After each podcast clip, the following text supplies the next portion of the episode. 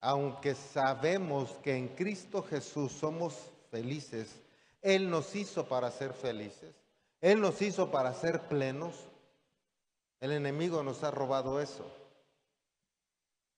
Porque le hemos permitido que así suceda. Porque sabemos que tú y yo somos hechos a imagen y semejanza de Dios. Amén. Y por lo tanto no creemos que Dios viva en tristeza o en amargura. Yo creo que Él es pleno, ¿no es cierto? Y si somos hechos a su imagen, debemos ser plenos, vivir en paz, vivir en gozo. El problema es porque en lugar de aprender la cultura del reino, aprendemos la cultura del mundo y queremos vivir como en el mundo. Y la gente está persiguiendo las cosas del mundo en lugar de las del reino. Es curioso. ¿Eres hija de Dios o hijo de Dios? Pero, ¿cuál riqueza buscas? ¿La de tu Padre Celestial o la del mundo?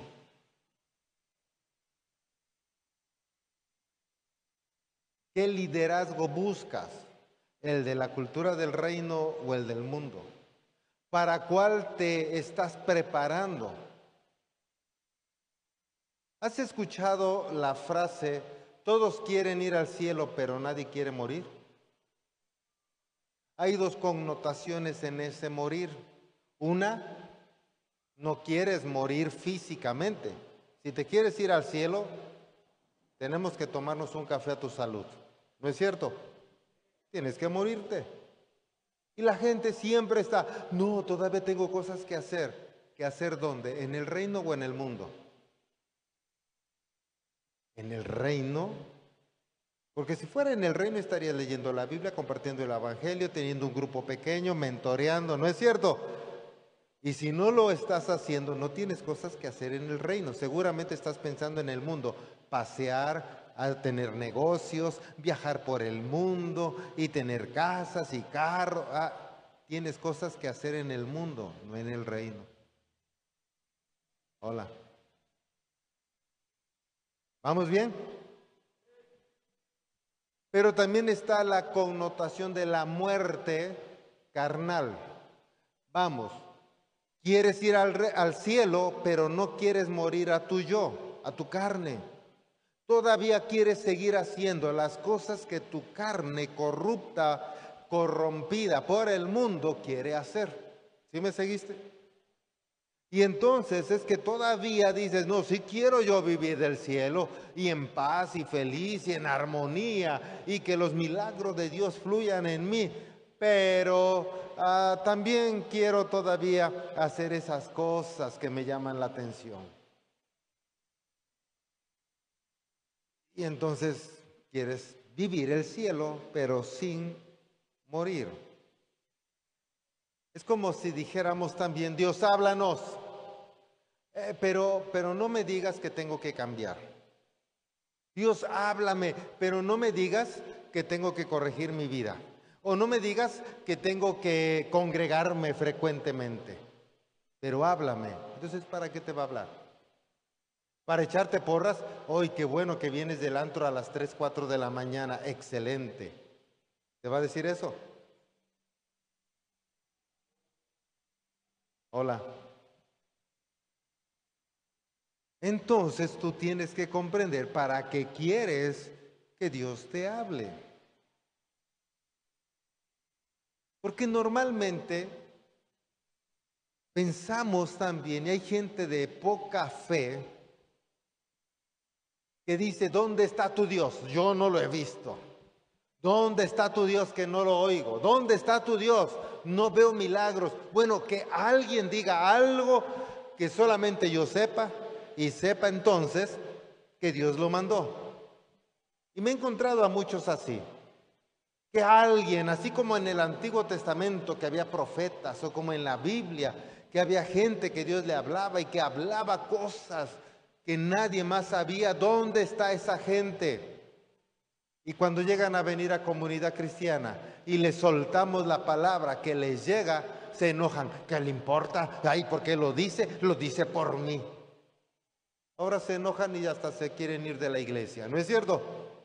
Pues no que decían, ¿dónde está Dios? ¿Dónde está esa gente que Dios le habla? Y ahora que te la soltamos, ahora te enojas.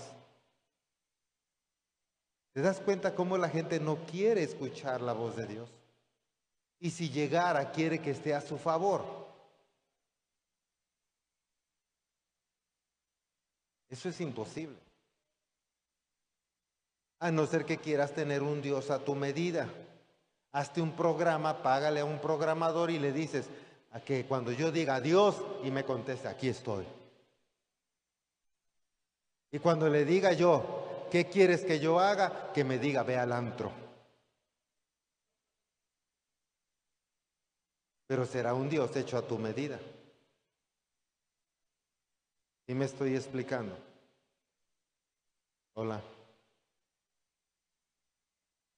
Todos queremos ser felices. ¿Hay alguien que no quiera ser feliz? Levante la mano. Los que quieren ser felices, levante la mano. Todos queremos ser felices, pero nadie quiere perdonar.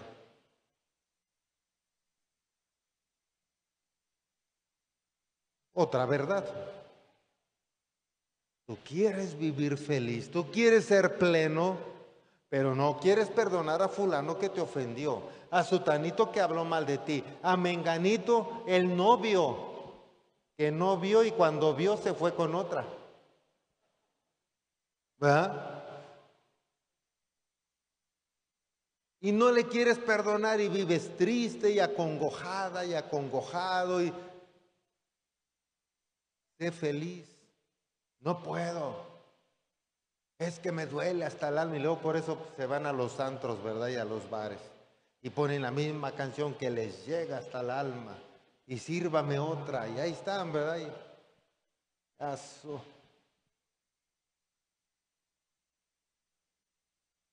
Dice cuenta porque en realidad están viviendo bajo la costumbre del mundo y no la del reino. Jesús dijo que teníamos que perdonar. ¿Cuántas veces? 70 veces 7. Pero depende como tú lo tomes, es como va a funcionar eso. Si tú dices, ay, ¿por qué tengo que perdonar tantas veces? Ay, es que Jesús seguramente es bien mala onda, quiere que todo el mundo me esté ofendiendo y me esté ofendiendo. No, yo no quiero eso. A mí el que me la hace me la paga. O puedes decir, Dios, Tú quieres que yo permanezca en bendición, tú quieres que yo permanezca en gozo y por eso toda persona que me ofende le tengo que perdonar para que yo siga guardando mi corazón y siga estando feliz. Y entonces tú has decidido cómo vivir. Acompáñame al Evangelio de San Juan, capítulo 4, del verso 6 y 7. Ustedes conocen esta historia, voy a ir salteándome porque es un poquito larga, pero la conocen y si no la leen después en casa. Dice así la escritura, allí estaba el pozo de Jacob y Jesús, cansado por la larga caminata, se sentó junto al pozo cerca del mediodía.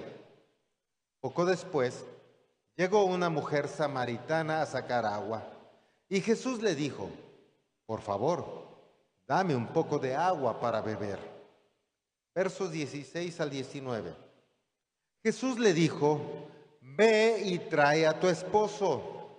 No tengo esposo, respondió la mujer. Es cierto, Jesús, dijo Jesús, no tienes esposo porque has tenido cinco esposos y ni siquiera estás casada con el hombre con el que ahora vives. Ciertamente dijiste la verdad. Señor, dijo la mujer, seguro que usted es profeta. Verso 28 al 30.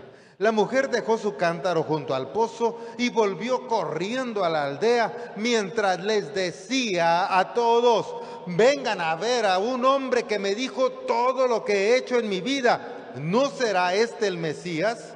Así que la gente salió de la aldea para verlo. Imagínate que, que tu mujer fuiste por un refresco a la tiendita. O dijiste, me voy a tomar un cafecito y me voy a la cafetería. O dijiste, me voy a dar un gustito, voy a desayunar o voy a comer y me voy, pues ya mínimo a donde venden burritas o me voy al restaurante. Y en lo que estás ahí, se te acerca un tipo, un hombre. Sí, hoy tú y yo sabemos que es Jesús. En ese tiempo era un hombre más. Se te acerca un hombre. Sí, también es cierto que hubo esa charla porque dice la Biblia que Jesús era guapo. Porque seguro se te acerca un feo y te haces a un lado. Se te acerca un guapo, según tu guapo, porque a lo para tu amiga está feo, pero para ti dices, wow, ¿verdad? Y le contestas, imagínate que se te acercó, tú estás comprando tu refresco, es más, como eres bien sana, tu jugo, tus frutas, y te dice, invítame. ¿Tú qué le dirías? Ay, no, ¿cómo cree? Está loco, hágase para allá. Y lo ves que está guapo el tipo. Se ve que es fitness. La ropita es de marca. Él así vestía. O sea, así vestía él. O sea, no vestía mal. Su cuerpo era perfecto. Eso dice la Biblia. Era fitness el hombre. ¿Qué quieres? Y era guapo, o sea, ¿qué más quieres? Y dice, invítame de tu chesco. O sea, o sea, se ve que tú tienes, no necesitas que te invite. Y ahí empezó la plática. Pero de pronto te dice, oye, y este, ¿y tienes novio? No, no tengo novio. Bien dices, porque aunque lo besas, dices que es tu amigo. Y así, has tenido a otros cinco. ¿Qué le dirías? ¿Qué te importa? Porque eso le diría, ¿verdad? Pero la otra, la que está ahí, le dijo, wow, seguro tú eres profeta. Y salió corriendo, ya te imagino saliendo de la tienda corriendo, vengan a ver a un profeta que me dijo que he dicho mentira. Beso a unos, pero no son mi novio, digo que son mis amigos. Vengan a verlo, me dijo todas mis verdades. Ya me imagino que saldrías corriendo así. ¿Sabes por qué no? Porque no eres espiritual. Porque la gente está en busca de que un profeta, un santo de Dios le hable, pero que no le diga sus verdades. Hola.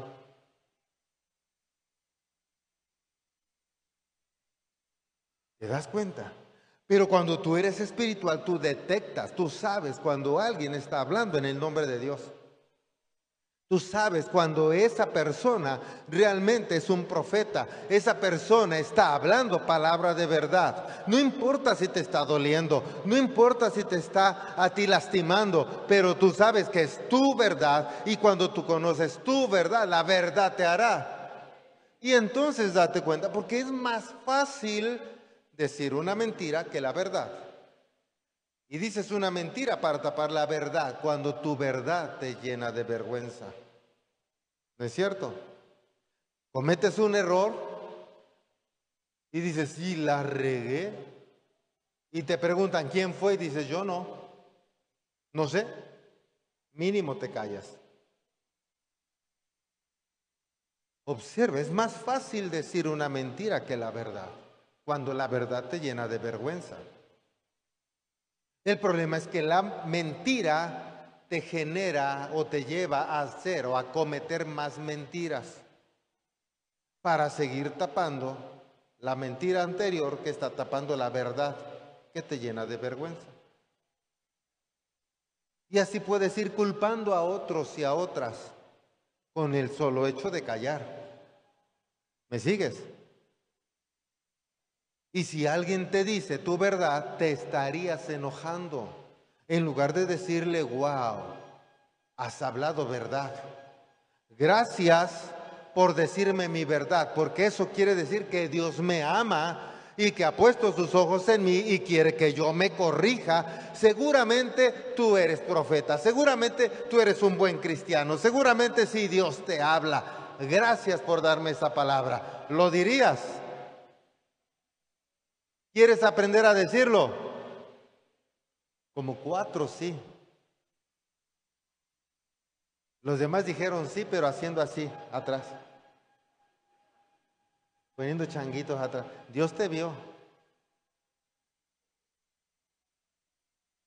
Tenemos que aprender a ser gente espiritual para poder traer el cielo a la tierra.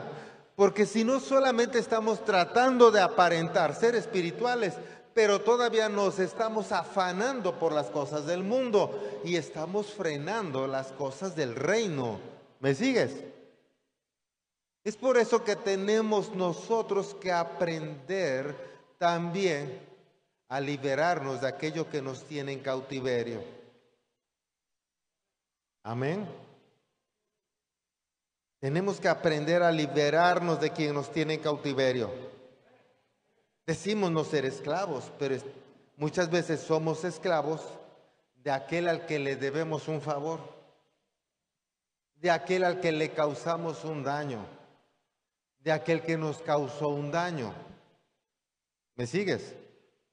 Necesitamos nosotros aprender a ponernos a cuentas, a perdonar a la gente. Porque tal vez estuviste como esta mujer, sí, tal vez no viviste con cinco hombres, pero sí fueron tus novios y dijiste que era tu amigo. Es mi amigo. Pero ya han dormido juntos. Ya se conocieron, no, no, no se presentaron, se conocieron según la Biblia.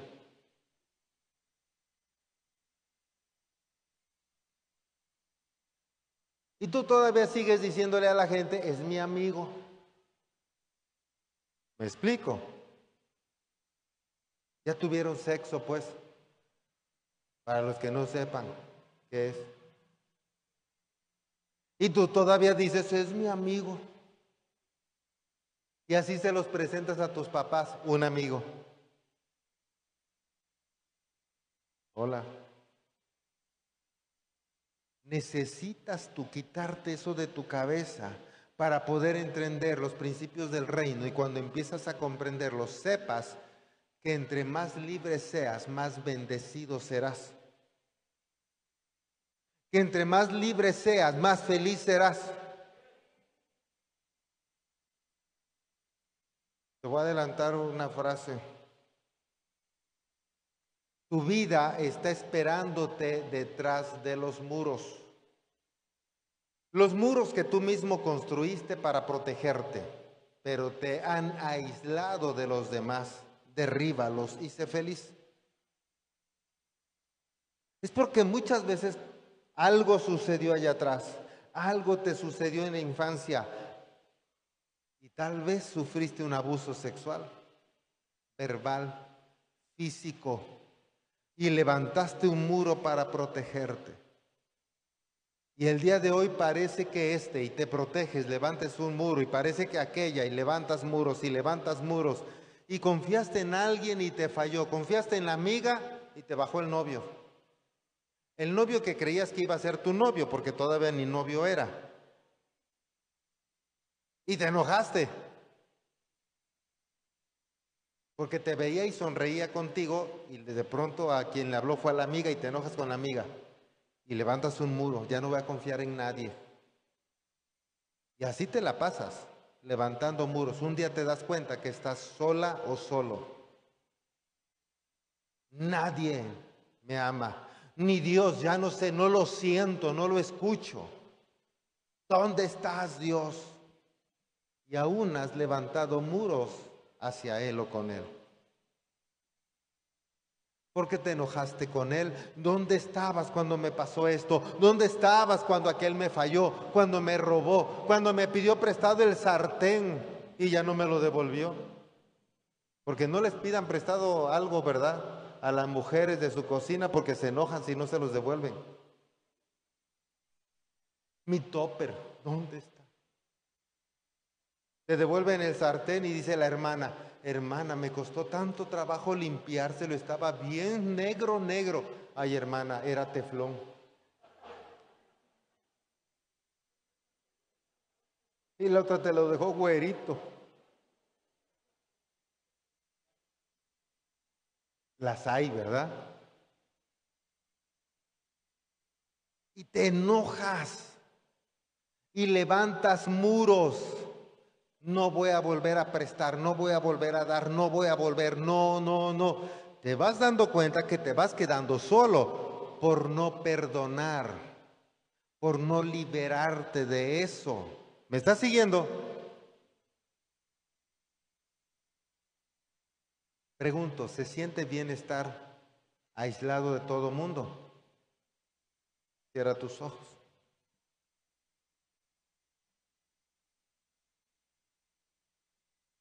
Pon tus manos en modo de recibir bendición, palmas hacia arriba.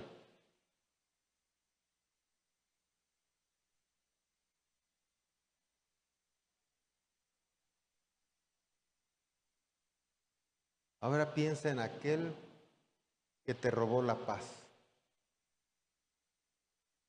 Aquel tal vez te robó la virginidad. Y no, no hablo de cuando eras adulta, tal vez de cuando eras niña o niño. Aquel que te robó la inocencia porque te golpeaba, te insultaba, te maltrataba verbalmente. Aquel o aquella que no te creyó, tal vez papá o mamá, le trataste de decir y no te creyó. Que había pasado eso. Piensa en esa persona y ahora otórgale el perdón. Dile, yo te perdono. Derribo este muro en el nombre de Jesús. Y quito este muro y declaro que no habrá más muros para protegerme, que hayan sido levantados por mí, porque hay alguien superior a mí que me protege, el Dios de Israel, ese Dios de comunidad cristiana sin muros, porque Él me lleva en el hueco de su mano, me cubre con sus alas y me protege donde quiera que yo esté. Por eso puedo perdonarte. Perdona a esa persona. Por eso puedo perdonarte.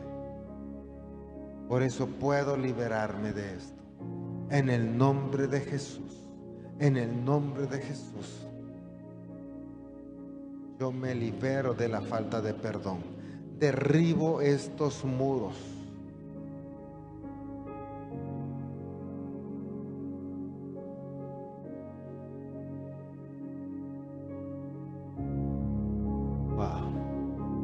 Sigue así como estás. Tal vez nos hubiese gustado a los que sufrimos alguna violencia regresar el tiempo una hora antes tal vez de ese suceso y habernos ido con mamá o con papá o habernos salido de casa o habernos ido a casa según haya sucedido, donde sucedió.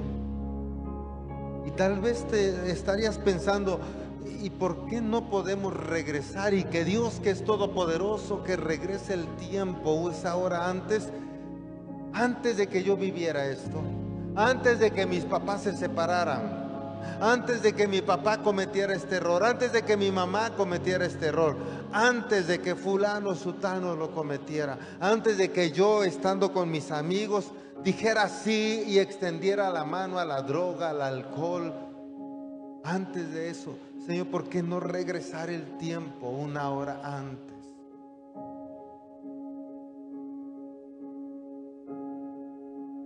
No se puede familia, pero sí puedes confiar en que Dios está contigo.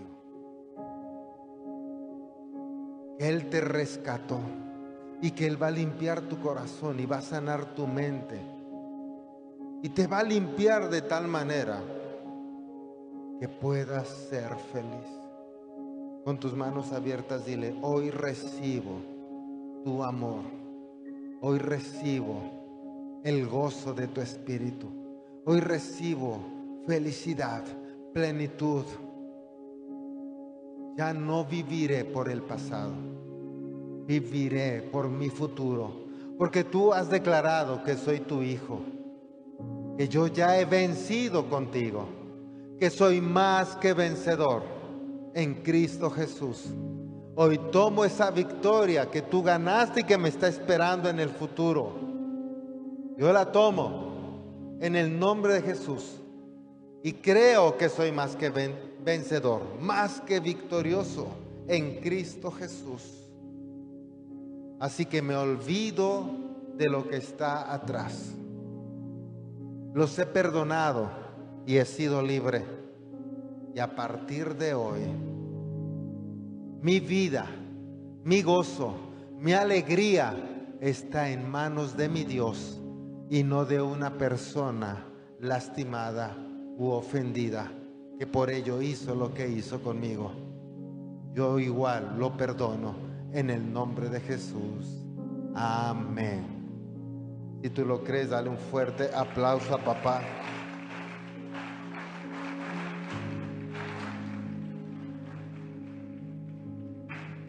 ¿Te das cuenta que Jesús en esa historia no avergonzó a la samaritana?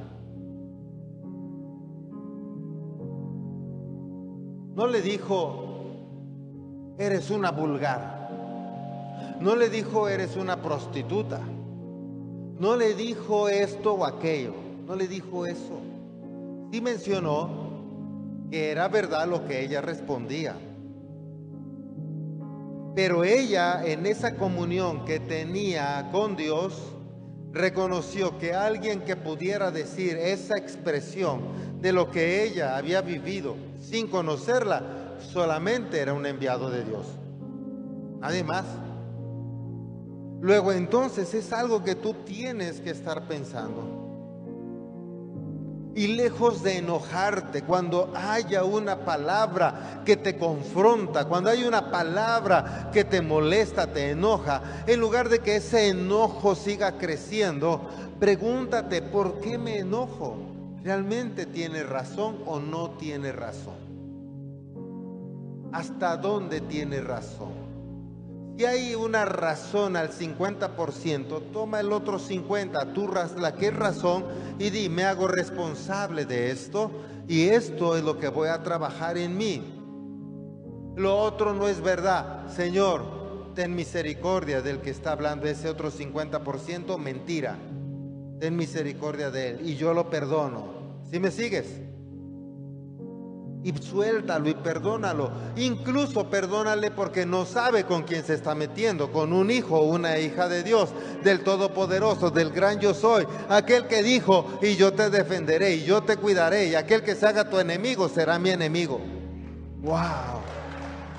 Por ello es que tú dirás, Señor, ten misericordia de él.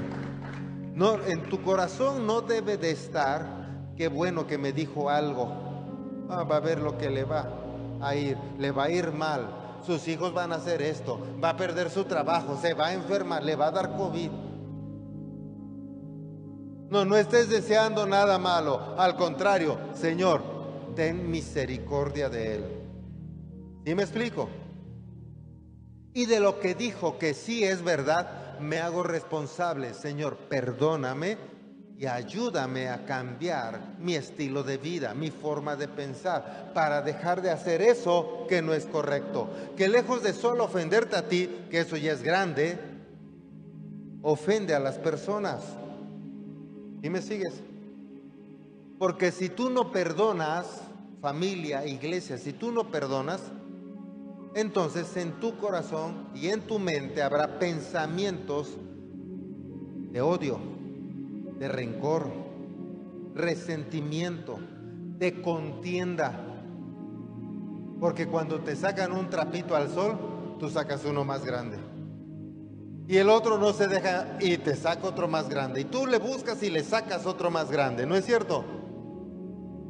Entonces, en esos dimes y diretes es por el enojo que hay en ti, por el resentimiento, la frustración.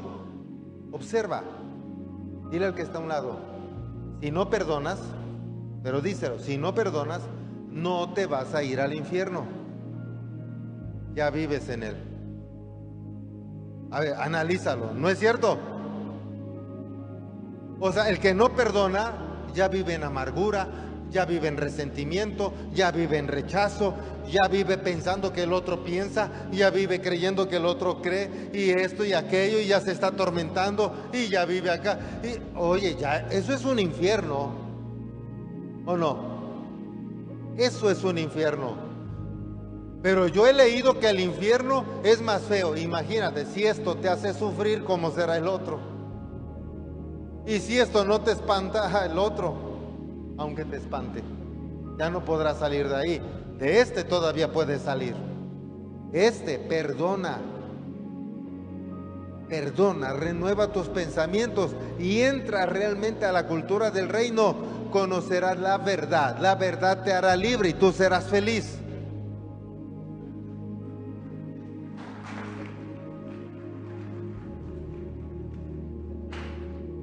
Por eso es que tienes que perdonar. Por eso es que no tienes que guardar resentimiento, ni rencor, ni rechazo, ni odio, ni amargura. Y alguien te ataca y te dice algo y saca tus cositas, ¿verdad? Tal vez en Facebook. No le contestes. Si le vas a contestar, contéstale con sabiduría. Y si no, hazte loco perdónalo y hay que siga su comentario. ¿Sí me está siguiendo? Porque si no, ahí están los dimes y diretes. Y solamente cuando los conocemos, sabemos que alguien ya le ya dijo algo por aquel o por aquella. Ay, mira, ya le, y luego el otro sube a otra cosa. Ay, ya le respondió. Y ya sube otra cosa. Ay, ya se están respondiendo. Y ahí están. Santo Dios y se están llenando de odio, de amargura, de rechazo. Están viviendo un infierno, se están atormentando. Y eso abre puertas a demonios que atormentan. Y te meten más ideas y te meten más pensamientos. Recuerda, y todo eso te está agobiando, te está acabando, te está matando en vida. Te entorpece el entendimiento para hacer cosas con sabiduría. Ya no tienes cabeza para hacer negocio. Cuando te encuentras en ese estado, haces malos negocios, pierdes dinero. Señor, bendíceme. Pues yo te he bendecido, he mandado clientes, pero tú eres de los que compran caro y venden barato. Es que no sé en qué estaba pensando en que odias a fulano, en que fulanito ya subió una cosa a Facebook, en que ya no sé qué, en que subió una foto sonriendo, hipócrita, y ahí estás pensando en eso en lugar de tener cabeza para hacer buenos negocios, en lugar de estudiar y sacar buenas calificaciones, en lugar de orar y consagrarte a Dios y recibir unción para que todo lo que tú emprendas sea prosperado. ¿Te estás dando cuenta? Como esto te va a tener atorado y vas a poner muros que ahora van a evitar que tú seas bendecido. Por eso tenemos que tirar esos muros para ser bendecido. Por eso lo llamamos sin muros también. No tenemos muros que nos estorbe. Dios nos llamó para ser emprendedores, para ser bendecidos, para ser empresarios. Como cuatro o cinco mujeres, los hombres no se lo creen. Dicen es que yo trabajo para ella. Ah, ok, está bien. Sí, ¿no? Ellos ponen la fuerza y, ella es la cabeza. Está bueno. Pero Dios nos llamó para ser exitosos. Entonces busca eso. Por eso dice la escritura, busca primeramente el reino de... Pregunto, ¿cuál reino buscas? La riqueza que buscas, ¿cuál es? ¿La del reino o la del mundo? ¿A qué le dedicas más tiempo? ¿Para conseguir dinero del mundo o conseguir sabiduría del reino?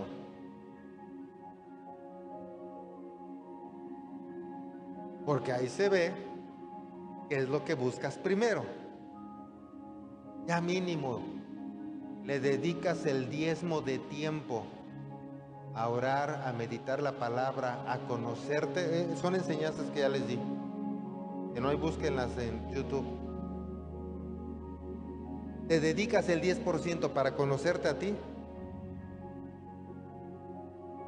De 24 horas, dos horas con 40 minutos, aprox. Para conocerte, para orar, para conocer a Dios, para leer, para meditar en la palabra. Porque si le dedicas ese tiempo, ahí vas, dos, tres. ¿Sí me explico? Pero si no le dedicas ese tiempo, en realidad le estás dedicando más tiempo al mundo. Pero viviendo en el mundo quieres que el rey del reino te bendiga. No puede ser posible. Por eso es que busca primero el reino de Dios y su justicia. Lo demás, no dice que no vas a ser rico, pero eso es añadidura. Imagínate cómo lo tiene Dios contemplada la riqueza, en donde dice que eso solo es añadidura, ¿cierto? Entonces tú busca en realidad el reino de Dios. ¿Qué te vas a llevar cuando te mueras?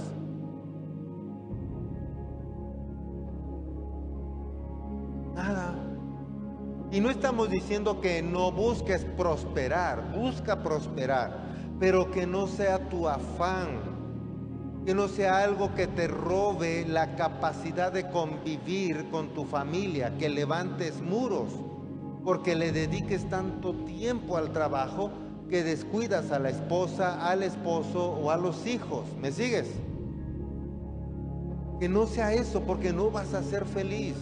Tu espíritu está buscando socializar con ellos, pero tu necesidad física que tú has creído es buscar dinero para viajar, para pasear, para esto, para tener mejor ropita, mejor carro, mejor casa. Sí, ¿y tu familia? Tal vez seas de los que digan, eh, yo no tengo la idea de casarme y de tener hijos.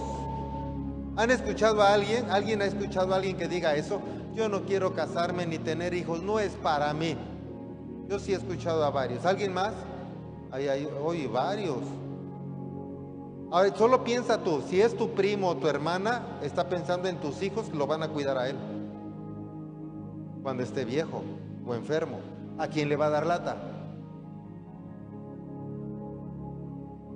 O sea, ese ingrato es tan egoísta que no quiere cuidar a nadie, no quiere hacerse responsable de alguien, pero cuando él se enferme, le va a ir a dar la talia. ¿O acaso juntó suficiente dinero para pagar a una enfermera que le esté cuidando y le va a soltar la lana?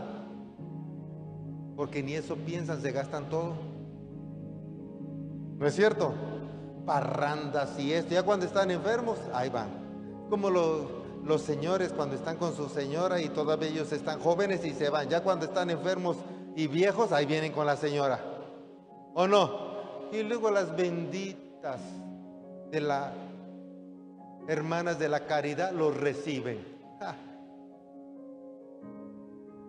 Bueno, tu asunto. ¿Verdad? ¿Me estás siguiendo? Y luego te quejas. Es que no soy feliz porque no tuviste la idea de cómo ser feliz. Quizá tú ya no tienes muchos años para vivir. No sabemos cuándo, ¿cierto? Pues vívelos, disfruta, sé feliz, ahorra, trabaja, disfruta de tu familia, disfruta de la gente, cambia tu perspectiva de vida aprende a amar, aprende a perdonar, porque no sabes cuándo te vas a ir. Y el día que te vayas, no te van a echar la riqueza al ataúd. Los que se queden se van a pelear por ella. Tú te dedicaste a hacer dinero para que tus hijos se peleen por tu culpa. Porque de quién es la casota, de quién va a ser el carro. Y ahí va a empezar el problema con ellos, ¿verdad? Hola. Porque todavía ni siquiera tienen la sabiduría para dejar el testamento. Intestado, intestado. Wow. Y aún así hay hijos que aunque les digan a ti te toca esto, están queriendo la otra casa. Que porque son el menor, que porque son el más chiquito y el sándwich está más amolado, ni, ni grande ni chiquito, ¿verdad? Que porque yo cuide a mamá, que porque yo no sé qué, que porque... Y se están peleando. A veces ni se muere el pobre hombre, todavía está en el hospital o está agonizando en la cama y acá ya se están repartiendo las cosas. ¿O no? Lo he visto muchas veces. Gasta el dinero que debe ser gastado. Disfruta lo que debe ser disfrutado. Dona todo lo que puedes donar. Nada te vas a llevar. Sé feliz. Vive feliz. Deja de estar cautivo. Hay que preocuparnos por el futuro de los hijos, darles estudio, enseñarles a trabajar, enseñarles a amar a Dios. ¿Me estás siguiendo? Sí. Pero tú y yo estamos conscientes que un día ellos van a levantar el vuelo y van a tomar sus propias decisiones. ¿No es cierto? Y ellos no van a estar preocupados en qué estás haciendo tú o cómo te vas y tienes que comer porque ellos estarán confiados en que tú ya estás maduro, que tú sabes qué hacer. Los principiantes en la vida son ellos. Así es que déjalos ser, déjalos que aprendan. Si creen que tienen que aprender algo de ti, ellos vendrán. Si no vienen es porque creen que ya lo saben. Y déjalos ser. Y vive tú. ¿Me sigues? Sé feliz. Sé feliz. Porque ellos están buscando su felicidad al final de cuentas, ¿o no? No te preocupes por lo que pasará cuando te hayas ido. Porque cuando mueras y te sepulten y seas polvo, no sentirás si te alaban, si te critican, si te visitan en el cementerio o te olvidan. Ya no sabrás nada. Sé feliz. Gracias por conectarte con nosotros. Mantente pendiente de cada actividad de Comunidad Cristiana Sin Muros. Y no te olvides de dar me gusta a este video, activar la campana de notificaciones, dejar un comentario, compartirlo con tus amigos. Seguirnos en redes sociales, Comunidad Cristiana Sin Muros.